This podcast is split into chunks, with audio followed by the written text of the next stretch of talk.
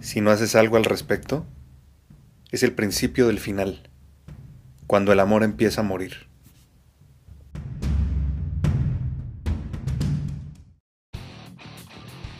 Mi hermano, bienvenido de vuelta a Conquista tus Límites. Estrategias prácticas para emprendedores casados que buscan desbloquear el potencial de sus negocios y de su vida. Yo soy tu coach táctico, Ezra Michel. What is your profession? Ser emprendedor es complicado. Ser esposo es complicado. Ser papá es complicado. Mézclalos y se convierte en una locura. Acompáñame cada semana en este podcast, donde te revelaré estrategias prácticas de acción para desbloquear tu negocio, tu vida y tu matrimonio sin morir en el intento. Bienvenido a esta comunidad para hombres de élite. Bienvenido a casa, mi hermano.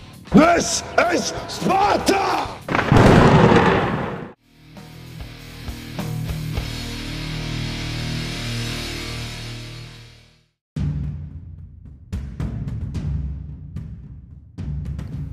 El día de ayer te hablaba de las cuatro fases por las que pasa el amor antes de morir y te introduje la primera, que en este caso es represión. Y como sabes, si ya hay algo ahí que estás ignorando, de manera deliberada o de manera consciente.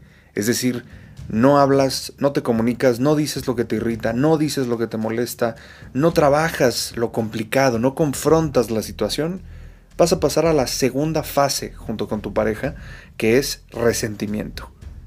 Y ojo, puede entrar uno antes que otro a esta fase o incluso los dos al mismo tiempo. Y en esta fase de resentimiento ya es cuando yo considero que el amor empieza a morir, ¿no? La primera fase es como, ok, pues todavía podemos hacer algo y, se puede trabajar con la situación y demás. Digo, en realidad en las cuatro fases se puede trabajar con la situación. Pero donde ya empieza el desgaste fuerte, ya es a partir del resentimiento. ¿Por qué? Porque ya estamos enojados es como una piedrita en el zapato que no te sacaste y sigues caminando, pues obviamente te va a lastimar en algún momento. ¿Me explico? Entonces, en esta segunda fase, ya el amor empieza a morir. Y suena fuerte, pero es real. Y te puedo decir que todas las relaciones pasamos por estas etapas una y otra vez al paso del tiempo. Sin embargo, hay que aprender a identificarlas para poder revertirlas antes de que sea demasiado tarde. Yo te puedo decir que con mi esposa tengo un acuerdo. Y el acuerdo es que nunca vamos a permitir que un, un conflicto, una situación entre nosotros, una discusión, una molestia, dure más de cinco minutos. Te puedo decir que yo era una persona muy, muy egoica hasta cierto punto, eh, hace algunos años. Te puedo decir que era muy orgulloso y era de los que decía, ah, ¿no vas a hablar? Perfecto, pues quién habla primero. Y podía pasar semanas. Una vez me aventé casi seis semanas sin hablarle a un amigo por una situación que sucedió. Y no me siento orgulloso, por supuesto. Eh, he trabajado mucho con, con mi manera de ser, con mi temperamento. Y desde hace algunos años para acá decidí que así de rápido como entro a una emoción, puedo salir. Y esto es una elección, es dejar mi ego a un lado, es dejar mi orgullo a un lado y simplemente acercarme.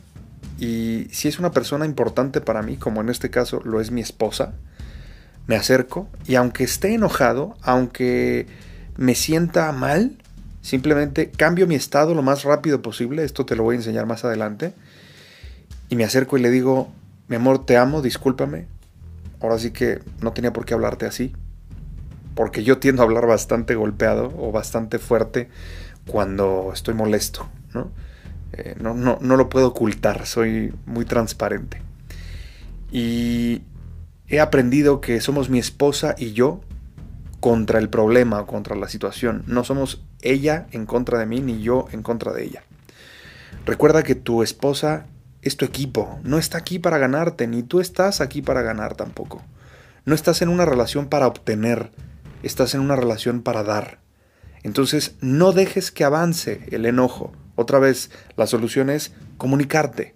¿Cómo? Como sea. a través de WhatsApp, a través de correo, a través de una carta escrita a mano, de frente a frente, como tú quieras, pero comunícate. Ya estamos cerca incluso de el Día del Amor y la Amistad en este año y digo, yo creo que el Día del Amor es todos los días, el Día de la Amistad es todos los días. No necesitamos esta, esta parte de, ay, sí te voy a comprar algo. No. El mejor regalo que le puedes dar a tu mujer se llama atención. Atención enfocada. Escucharla. Manejar las situaciones que estén sucediendo en este momento. Esa es la segunda fase. Ya pasamos de la primera, que es represión, a esta segunda, que tiene que ver con resentimiento. El día de mañana te voy a explicar la tercera y posteriormente te voy a explicar la cuarta. Y por supuesto vas a, vas a aprender a identificarlas y esto te va a ayudar a eventualmente revertirlas. Te mando un abrazo, te deseo excelente día y recuerda, conquista tus límites y facta non verba, mi hermano.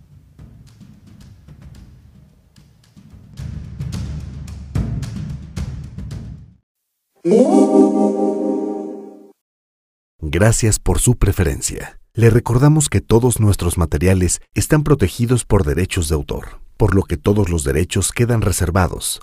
Se prohíbe la reproducción total o parcial de este material sin el consentimiento por escrito del autor.